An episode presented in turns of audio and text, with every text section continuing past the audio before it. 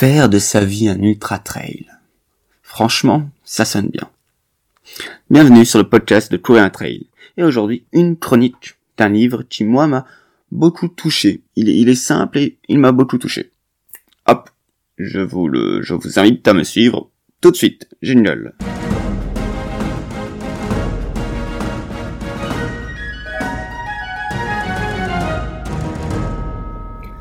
Faire de sa vie un ultra trail. Ultraordinaire journal d'un coureur de Joanne Roche. Paru en 2016. C'est un récit d'aventure véridique par celui qui courait plus de 5000 km par an, avec des sorties bi-quotidiennes de 5 à 250 km par jour. 5 jours par semaine. Le livre, majoritairement illustré par les photos de l'auteur, regroupe différents articles qui sont parus initialement sur son blog. Et la promesse du livre, ainsi, il nous fait vivre une aventure humaine hors du commun et pourtant accessible à tous. Accessible à tous, vraiment? Eh bien, on va voir ça ensemble. Un coureur qui tarde à naître. Qu'on soit clair dès le début, Johan Roche a toujours été sportif. Mais en tant qu'adolescent, il était plutôt dans la catégorie des sportifs sans sport de prédilection. Tennis, golf, athlétisme, aikido, basketball. Comme tout bon jeune ouvert d'esprit et influençable, il suivait ses amis dans leur passion sportive. De la course à pied? Pas vraiment. Ce n'est qu'à 20 ans qu'il se met à la course. Sans succès. Et oui, courir peut se montrer vraiment ingrat. Viennent ensuite le service militaire, avec un peu de course à pied, oui, et l'inévitable boulot, dodo, chilo et jeux vidéo. Cependant, il y a quelque chose, un petit truc qui démange, un petit truc qui dérange, qui dérange son corps, ses mollets.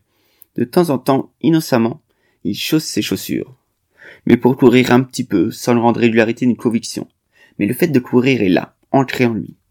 Au fur et à mesure, il arrive à courir deux à trois fois par semaine. Pas facile avec une femme, des enfants, un boulot, les trajets. Est-ce donc ça la vie? Les contraintes s'imposent, on ne peut pas faire ce qu'on souhaite. La volonté ne suffit pas. Il est difficile de trouver la motivation pour courir le matin avant que la tribu ne se réveille ou le soir après une journée assise au travail. Ne peut-on pas modifier les lois de l'espace-temps? Je un spoiler. Si. La clé de la réussite, la régularité. La régularité, on connaît ça. Et après tout, si Joanne Roche courait déjà deux à trois fois par semaine, il est régulier Non? C'est ce qu'on peut lire un peu partout dans les nombreuses recommandations pour coureurs. Et c'est ce qu'il pensait aussi. D'ailleurs, courir plus n'est pas recommandé. Mais quand les signes du destin montrent un chemin, difficile de ne pas chercher à l'arpenter. Son travail est situé à 10 km de chez lui. Il a déjà pris goût à la gratuité de son trajet via le vélo. Alors, le jour où il se fait voler son mode de transport, et si, et s'il avait la folie d'y aller en courant? 10 km le matin, 10 km le soir. Pas vite, hein. Juste à son rythme du moment. Voilà qui réglerait le souci de trouver le temps et l'énergie de s'entraîner. 20 km par jour, 5 jours par semaine, des semaines à 100 km Bien supérieur à ce dont il a l'habitude. Mais la chance sourit aux audacieux, non Étrangement, si le démarrage était souvent difficile, une fois le corps lancé, cela se passait plutôt bien. Je cite. J'ai donc persisté, je n'ai même jamais triché. Je n'avais pourtant de compte à rendre à personne. Et je ne m'étais pas non plus fait de promesses. En y reposant, je n'ai jamais regretté d'être allé courir et finalement, je ne me suis jamais lassé de répéter le même parcours. Au cours des quatre saisons, j'ai pu voir, non, sentir la nature se transformer. Donc, première année de ce régime saugrenue, ok. La deuxième année, il se demande comment partager cette expérience. Caméra au point, ou plutôt sur le front, Joanne Roche enregistre ses escapades bi-quotidiennes en fonction de la météo. Je cite, pour ce projet de court métrage, rapporter des images spectaculaires était plus important que mon confort. Deuxième année, ok. Nombre d'heures d'enregistrement, 7 heures. Résultat, après distillation, il reste 3 minutes et 22 secondes d'un grand cru rapidement devenu viral, que vous pouvez retrouver sur Courir un Trail ou sur euh, Vimeo, ou simplement en tapant dans un moteur de recherche Beastie Runs. Ah, ma prononciation anglaise. Hein. Donc de la Beastie B-E-A-S-T-I-E, -E, et puis Runs, R-U-N-S, de Joanne Roche. La course à pied est enfin revenue à ses origines utilitaires. Avant toute chose, courir. Joanne Roche court pour aller au travail. Joanne Roche court pour revenir du travail. Et ceci lui permet de courir des ultra-trails. Oui, ces ultra-marathons entre 42 et 250 km, parfois plus, qui se courent et se marchent hein, en montagne en une seule fois, dont les organisateurs sont, d'après Joanne Roche, je cite, des sadiques, des pervers, des tortionnaires qui maîtrisent parfaitement l'art de vous faire emprunter les pires sentiers de leur coin de pays au moment de l'année où les conditions de météo vont le plus certainement vous pourrir la vie. Oui, et ça c'est de moi, il y en a près de chez vous, et si vous lisez cet article, c'est que vous rêvez sûrement d'en courir un, voire que vous l'avez déjà fait, donc félicitations. La simplicité et non la facilité de l'entraînement de, de John, Joanne, pardon, de Joanne, se retrouve aussi dans son approche de la gestion de la course, de la course. Approche minimaliste, une paire de chaussures, un cuissard et une montre. Comme il dit, on ne transporte rien, je ne me soucie de rien. Enfin, c'est ma théorie. Courir en refusant ce qui rend la course compliquée, calculée, préméditée, matérialiste. Avancer en ne me fiant qu'à mes sensations, plutôt qu'au rythme imposé par un gadget qui ne connaît rien de mon état de fatigue. Un sujet récurrent, malheureusement, qui revient chez les coureurs accompagné d'une grosse vague de marketing, les chaussures.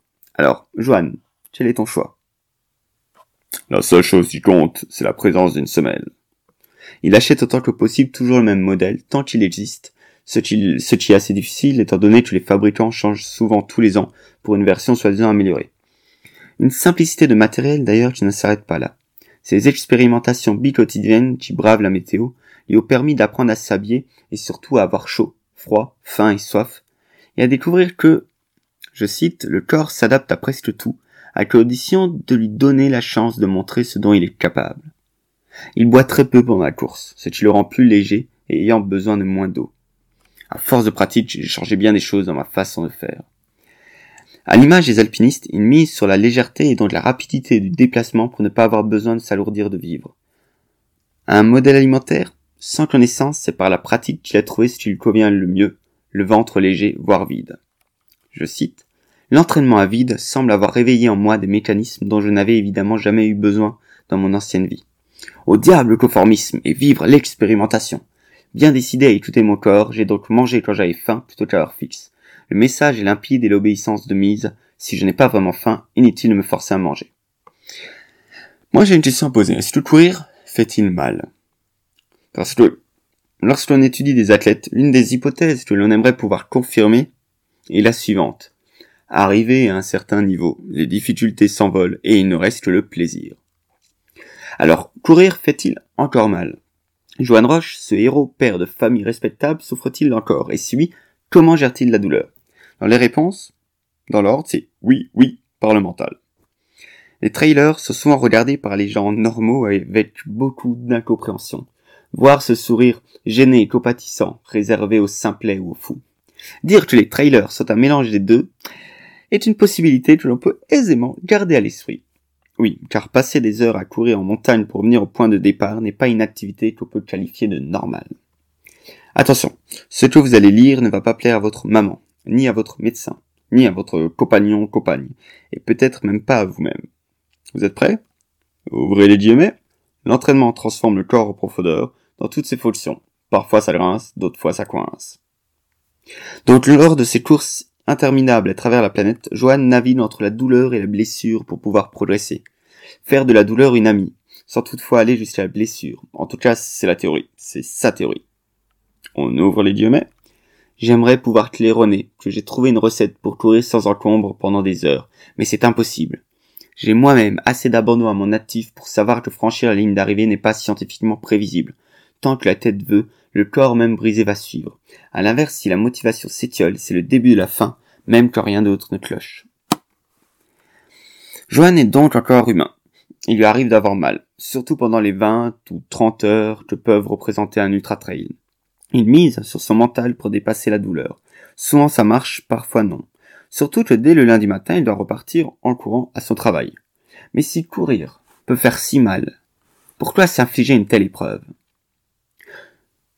Et là, c'est lui qui parle pour essayer, une fois de temps en temps, d'exploiter ce capital que j'ai accumulé pour aller à la recherche de ma limite personnelle absolue, sans jamais véritablement pouvoir l'atteindre, puisque le corps ne fait pas crédit. Et il a aussi son mantra à lui, pour lui redonner courage, ce ne sont que quelques heures de ma vie. Devant le néant qu'induit le manque de sens de s'infliger une telle épreuve, et ce plusieurs fois par an, Johan s'est une fois inventé un personnage, son alter ego, Batman. Et tel le justicier masqué, il s'élance tout au long de la course pour motiver les autres participants. Et ça a marché. L'échec? L'échec, une étape vers le succès. Voilà une notion qui me semble très importante à relever. Devenir un ultra-trailer dépend de beaucoup de facteurs. Et il est tout à fait légitime de se demander si c'est possible pour nous ou si c'est réservé à une élite génétiquement favorisée. Lorsque dis à Johan qu'il est spécial, il répond simplement que c'est juste de l'entraînement, que c'est le résultat d'une décennie de progrès infimes. Johan Roche a souvent abandonné, comme n'importe qui d'autre. Dans le monde de l'ultra-trail, même le favori peut abandonner. L'abandon, la blessure, le coup de mou ne sont en aucun signe, en aucun cas signe de ne pas pouvoir réussir. L'abandon n'est pas une barrière, mais une étape nécessaire pour aller plus loin. C'est une source d'apprentissage, et cela fait partie du jeu. Et petit à petit, grâce à ces échecs, que le mot est mal choisi, Johan apprend à mieux se connaître et donc à mieux gérer son état. Mais pourquoi court-il? Si la question n'est pas originale, les réponses le sont souvent. Si l'auteur nous donne un ensemble de réponses, il est encore plus intéressant de regarder ce qui s'est passé après la sortie du livre. Deux mois après, en mai 2016, Joanne Roche arrête de courir. Considérant que le trail ne lui a plus rien apporté de nouveau depuis l'Ultra Trail du Mont Blanc en 2015, il ne parvient pas à trouver la motivation pour s'élancer sur ses prochains défis déjà programmés. Alors discrètement, il arrête tout. Sa vie n'est plus la même, les circonstances ont changé. Joanne Roche arrête de courir, même pour aller au travail. Déprimé? Apparemment non. Il arrête, simplement, naturellement. C'est la fin. Il lâche un dernier plus jamais ça. C'est grand. Se sentir assez libre pour arrêter du jour au lendemain. Un grand homme. Et puis en 2017, un sursaut. Joanne Roche est de nouveau inscrit sur un trail de 160 km du Bromo. Le grand retour? Non, juste comme ça. Un homme libre, je vous dis. Ah, il ne prend même plus sa montre maintenant pour courir. Euh, au moment où j'enregistre ce podcast, nous sommes en mai 2019 et Là, effectivement, il a repris notamment son appareil photo et il court quand même pas mal, il fait pas mal de photos. Pour en revenir à son livre, Ultraordinaire Journal d'un coureur, pourquoi court-il? Pour la mobilité. Il est plus rapide qu'à pied, plus libre qu'à vélo. Et dans un monde où mobilité et vitesse sont souvent confondues, il souhaite revenir au simple fait de courir, activité universelle, simple, ancestrale et bienfaisante. Je cite, Voilà pourquoi je cours pour me déplacer sans aucune contrainte et pour explorer des lieux à ma guise. Je cherche mes limites, je doute qu'elles existent vraiment. Pour se maintenir en forme afin de réaliser des ultra-trails. Il n'y a aucun autre objectif que celui d'avancer, matin et soir, jour après jour, pour voir jusqu'où ma routine peut m'amener. Ma vie est un ultra. Alors, et si on prenait comme ça ensemble Joanne Roche comme modèle? On l'a vu, courir un trail est avant tout un état d'esprit. Et si le corps doit être préparé, il en est de même pour l'attitude. Dans notre époque où la connaissance est cachée sous l'information et où l'action est plus difficile que de savoir, il est particulièrement intéressant d'avoir des repères. Ces repères peuvent être d'origine diverse, et notamment des modèles, des mentors, des personnes inspirantes qui nous aident à garder le cap à savoir quoi faire. Donc je vous propose de vous inspirer de Joanne Roche. En six points. Premièrement, essayez l'entraînement quotidien, voire bi-quotidien. Attention, ne cherchez pas à augmenter votre charge de travail. Si vous courez déjà, répartissez simplement votre charge sur 5 jours. Si vous ne courez pas encore, allez-y progressivement pour trouver votre limite avant de chercher à la repousser. Commencez petit pour aller loin. Deuxième point, courir est un mode de déplacement naturel. Levez-vous et courez. Troisième point, en cas de difficulté, trouvez-vous un mantra. Par exemple, ce ne sont que quelques heures de ma vie, ce ne sont que quelques heures de ma vie, ce ne sont que quelques heures de ma vie. Quatrième point, soyez libre dans votre pratique. C'est vous qui choisissez vos contraintes. Prenez une direction et explorez-la. Avant-dernier point. Trouvez-vous un alter ego qui vous accompagne, comme Batman pour Joanne Roche. Cela peut être simplement une version de vous dans un an qui vous encourage à devenir ce que vous êtes. Dernier point.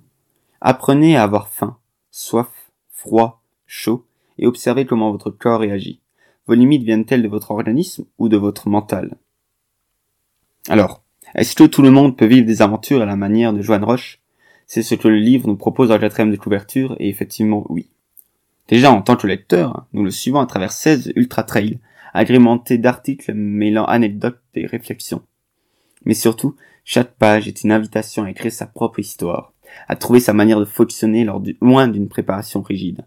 D'ailleurs, devinez quoi? Joanne Roche a horreur des plans d'entraînement.